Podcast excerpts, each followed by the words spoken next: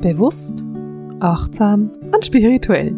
Herzlich willkommen in der 156. Podcast-Folge von Seelenschimmer Herzensdialoge. Gespräche mit Marisa.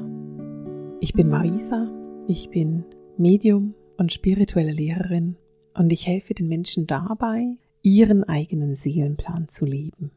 Das heißt, ich helfe dabei zum Beispiel mit dem eigenen Spirit Team, mit der geistigen Führung in einen engen Kontakt zu kommen und diese Führung wirklich zu kennen und wirklich damit zu arbeiten. Ich helfe dabei, mit deinen eigenen Hellsinn, mit deiner Intuition, mit deinen intuitiven Gaben klarzukommen und damit wirklich glücklich und zufrieden zu werden. Und das mache ich mit meinen Online-Kursen, in meiner wunderbaren Community und mit meinen Ausbildungen, die ich gebe. Und heute wollen wir über ein Thema reden, das bei mir sehr, sehr wichtig ist und das ich auch immer und immer wieder mal einbringe. Aber ich habe tatsächlich noch nie eine Podcast-Folge darüber gemacht und will heute diese Podcast-Folge dem Thema Selbstverantwortung und Eigenermächtigung widmen. Und mit dir so ein bisschen teilen, was ich darunter denn genau verstehe und warum das auch für die Spiritualität und deine Seelenentwicklung so wichtig ist. Und wenn ich das Thema Selbstverantwortung oder eben auch Eigenermächtigung mir so überlege, dann ist eines der Dinge, was mir dabei so als Bild kommt, ist, dass ich mich quasi entscheide, ein Anwalt oder eine Anwältin für mich selber zu sein und für meine eigenen Träume. Das heißt, ich setze mich wirklich für mich und für meine Träume ein. Und da geht es für mich so ein bisschen in den ersten Bereich der Selbstverantwortung, den Bereich, hinzugucken, wo du in deinem Leben wirklich in der Verantwortung bist und wo nicht. Stellen wir uns vor, du hast zwei Kinder, die sind 14 und 18 und du bist Mama und ähm, mega genervt darüber, dass du mit diesen Kindern daheim bist und angebunden bist und nicht so reisen kannst, wie du möchtest und hast so ein bisschen die Tendenz zu sagen, ja, solange die Kinder noch nicht groß sind, kann ich halt nichts und es ist halt so, dass ich so angebunden bin mit den Kindern. Und wenn du mir zuhörst, dann hörst du jetzt schon, dass da so ein bisschen ein Genervtsein drüber ist und auch so ein bisschen dieses Opfer, so ja, weil ich Kinder habe, kann ich nicht. Das heißt, deine Kinder sind auf eine bewusste oder sehr unbewusste Art schuld daran, dass du nichts tun kannst. Wenn wir es aber aus der Sicht der Selbstverantwortung angucken, dann hast du dich vor 19 Jahren entschieden, Kinder zu bekommen. Das heißt, du bist voll verantwortlich dahingegangen und hast gesagt, ja, okay, ich will schwanger werden und bist schwanger geworden. Und selbst wenn du jetzt sagst, na ja, ich bin irgendwie, ich war halt besoffen und äh, habe nicht aufgepasst, naja, mein Liebes, du hast trotzdem die Verantwortung übernommen. Du hast halt die Verantwortung übernommen, so viel zu trinken, dass du schwanger wirst. Und in dem Moment, wo du erkennst, aha, ich bin jetzt angebunden zu Hause, weil ich mich entschieden habe, Kinder zu haben, gehst du in die Eigenverantwortung und erkennst, ah ja, okay, eigentlich ist es korrekt. Du gehst dann eben in die Selbstverantwortung. Etwas ähnliches ist es, wenn du zum Beispiel deine Wohnung, dein Haus oder deinen Job ändern möchtest. Wenn du dir sagst, hey, ich möchte diesen Teil in meinem Leben verändern. Aber ich kann nicht, weil es gibt tausend Gründe, warum wir Dinge nicht tun. Und diese tausend Gründe, die Dinge nicht zu tun, sind oft Gründe, die uns dazu führen, nicht in die Eigenverantwortung und in die Eigenermächtigung zu kommen.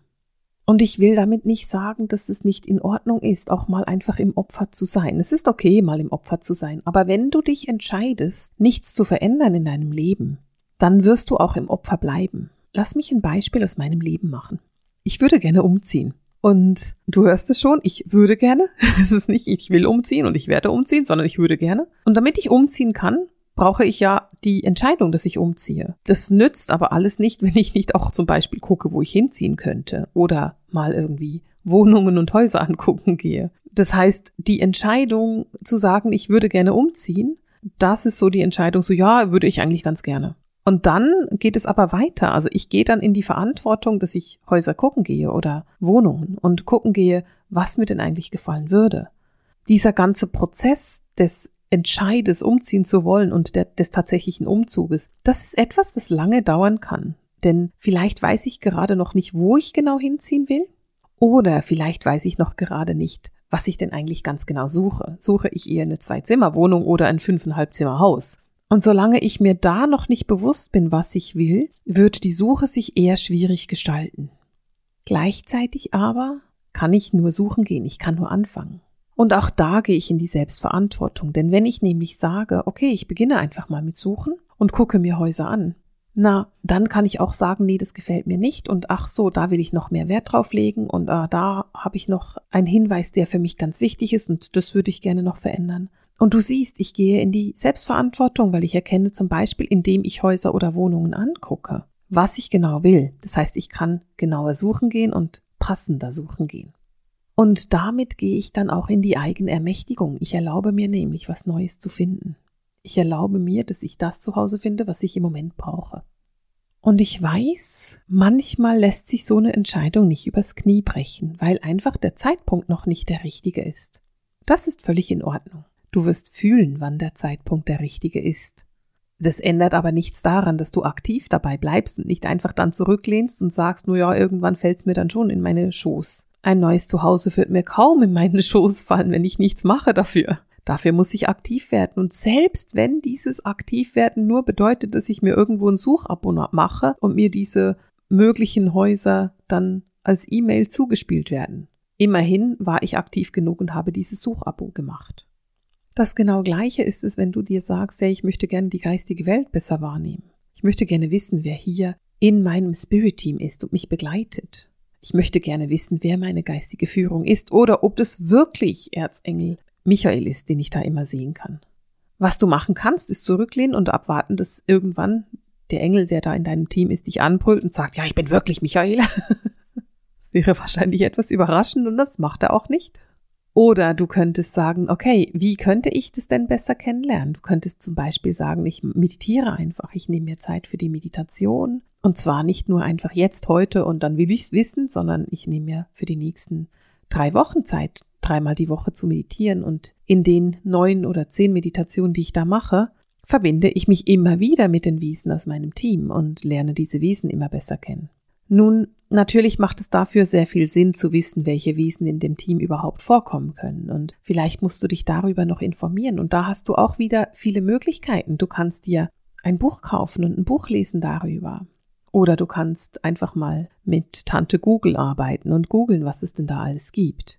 Natürlich kannst du dir auch einen Kurs kaufen, wie ich habe einen wunderbaren Online-Kurs, der heißt im Gespräch mit deinem Geistführer und da geht es genau darum, dass du die Wesen in deinem Team besser kennenlernst. Und auch sowas wäre natürlich eine Möglichkeit. Da lässt du dich dann an die Hand nehmen. Aber bei all diesen Entscheidungen bist du in die Verantwortung gegangen und hast etwas gemacht. Du bist in die Aktivität gegangen. Du bist aktiv geworden. Du hast dich zum Beispiel aktiv entschieden zu meditieren. Oder du hast dich aktiv entschieden, dich an die Hand nehmen zu lassen. Oder Du hast dich aktiv entschieden, Bücher zu lesen. All das ist die Selbstverantwortung. Du kannst natürlich auch zurücklehnen und abwarten. Und da gehst du nicht in die Selbstverantwortung. Und das ist der Unterschied. Selbstverantwortung bedeutet, dass du die Entscheidungen in deinem Leben bewusst triffst. Und weißt du, auch wenn du dich bewusst entscheidest, in einer Beziehung zu bleiben, die für dich nicht glücklich ist und nicht erfüllend ist, ist es trotzdem eine bewusste Entscheidung. Du gehst trotzdem in die Selbstverantwortung. Wenn du aber einfach bleibst und hoffst, dass irgendjemand dich retten kommt, dann bist du in der Passivität. Nur weil du dich entscheidest, in die Selbstverantwortung und in die Eigenermächtigung zu gehen, bedeutet es das nicht, dass du plötzlich alles, was du in deinem Leben machst, total rund machst und alles großartig ist und alles jetzt wirklich zufrieden ist.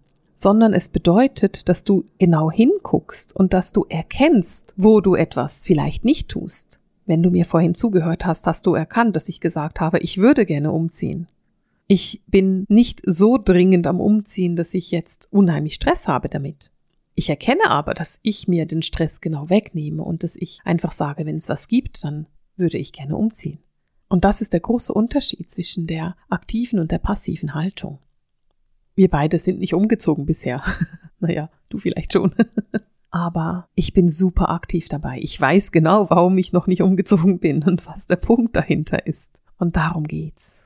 Und das führt mich so in ein Thema, was mir extrem wichtig ist, denn es führt mich in das Thema Kompromisse.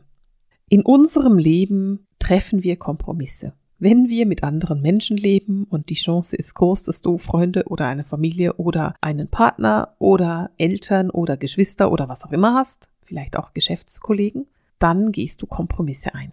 Das ist einfach normal. Ein Leben ohne Kompromisse können wir nur leben, wenn wir genug Geld haben, uns eine eigene Insel zu kaufen, auf der wir remote, also äh, autark leben können.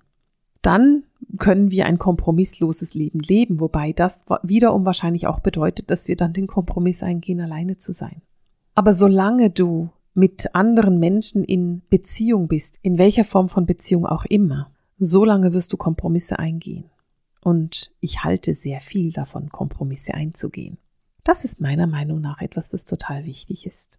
Und wenn du merkst, dass du sagst, ich will ein kompromissloses Leben leben, dann würde ich mal hingucken, wo das das Ego ist und wo das tatsächlich wirklich das Herz ist, was das sagt. Denn zu lernen, in Beziehung zu leben mit anderen Menschen, ist etwas, was zu unserer Lebensaufgabe dazugehört. Wo aber gehst du faule Kompromisse ein?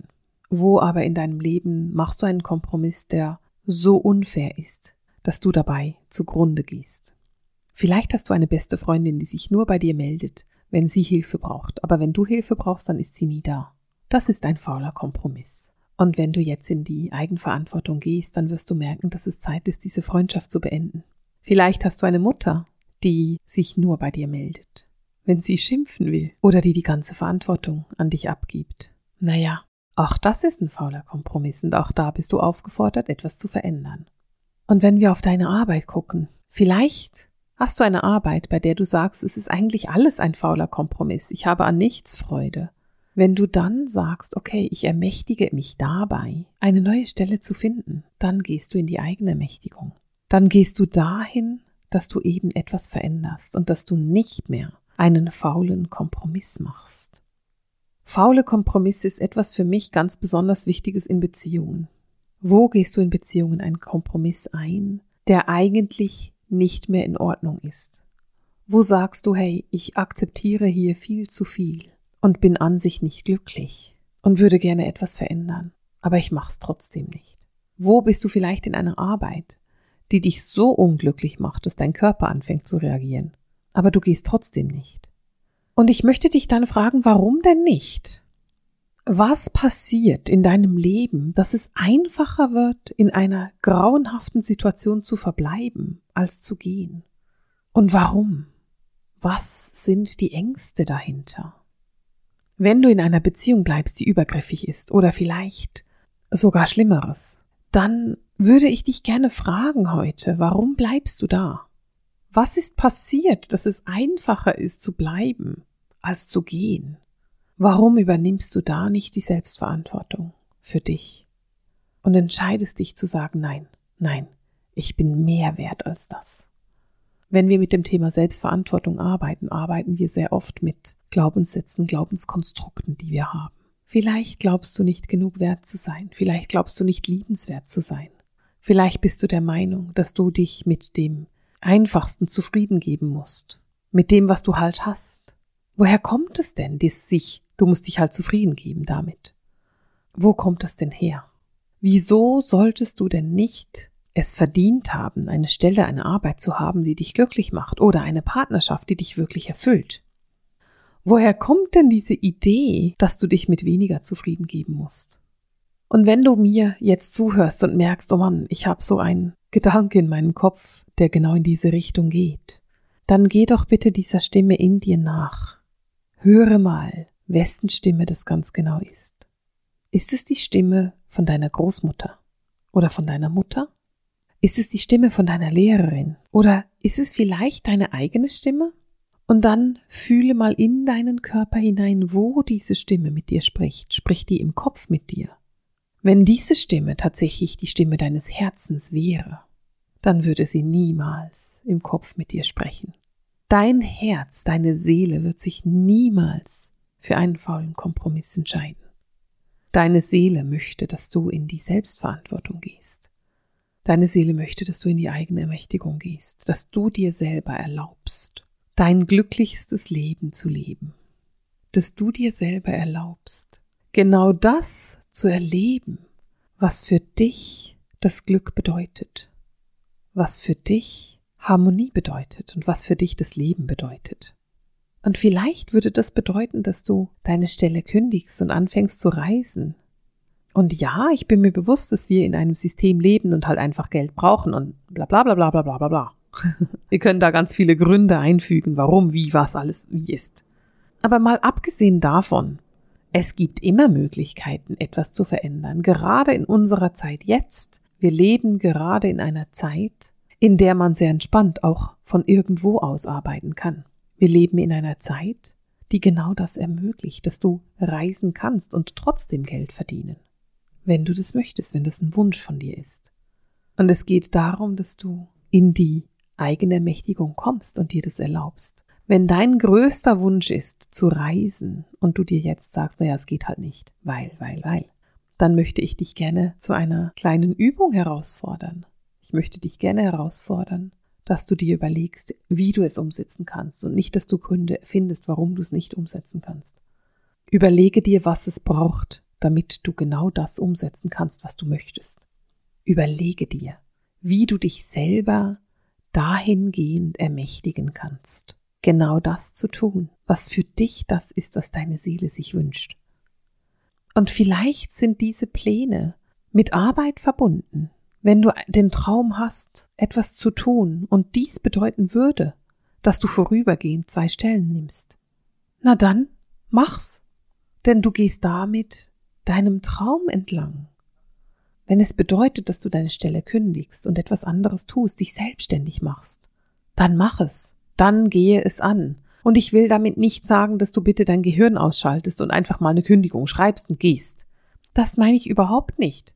Was ich meine ist, dass du dich hinsetzt, dass du diesen Traum ernst nimmst und dass du dir ganz rational überlegst, welche Schritte sind nötig, um diesen Traum in die Wirklichkeit zu bringen. Wie kann ich das mit möglichst viel Gehirn umsetzen? Ohne dass irgendjemand darunter leidet, ohne dass ich darunter leide, aber dass ich trotzdem das Leben leben kann, was für mich wichtig und richtig ist. Bei der Selbstverantwortung und der Eigenermächtigung geht es niemals darum, dass du verantwortungslos bist. Es geht ja in die Selbstverantwortung. Es geht darum, dass du die Stimme deiner Seele hörst und siehst, akzeptierst und annimmst und alles tust, was du kannst, um dieser Stimme zu folgen. Und vielleicht bedeutet es auch, gerade eben nicht umzuziehen und zu sagen, nein, ich bleib da, wo ich bin und ich warte ab. Auch das kann es sein aber es ist eine vollbewusste Entscheidung. Eine Entscheidung, die aus der Selbstverantwortung entstanden ist und bei der ich mich selber ermächtige, genau das zu tun, was mir gut tut. Meine Frage an dich heute ist es, wo bist du in der Selbstverantwortung und wo bist du in der eigenen Ermächtigung? Was passiert mit dir, wenn du dich entscheidest, aus dem Opfer in die Tatkraft zu gehen? aus der Passivität in die Aktivität und dir sagst, okay, was ich verändern kann, verändere ich jetzt, weil ich will es verändern und ich verändere es. Und ich kann. Vielleicht magst du es in den Kommentaren mit mir teilen. Ich würde mich riesig freuen, darüber zu lesen. Und vielleicht hast du es ja schon mal erlebt. Weißt du, vielleicht erinnerst du dich daran, als du 18 warst und gesagt hast, okay, ich ziehe aus. Ich mache dann halt vier Jobs, damit ich leben kann, aber ich will ausziehen. Damals warst du in der Eigenermächtigung. Erzähl mir mal in den Kommentaren, wo du in der Eigenermächtigung warst, was du gemacht hast, was du sagst, hey, das war so wichtig für mich. Und wenn du magst und mutig bist, dann sag mir auch, wo du das noch besser machen kannst. Ich freue mich davon zu lesen. Und damit schließe ich für heute ab mit dem Seelenschimmer Herzensdialog, den Gesprächen mit Marisa. Alles Liebe!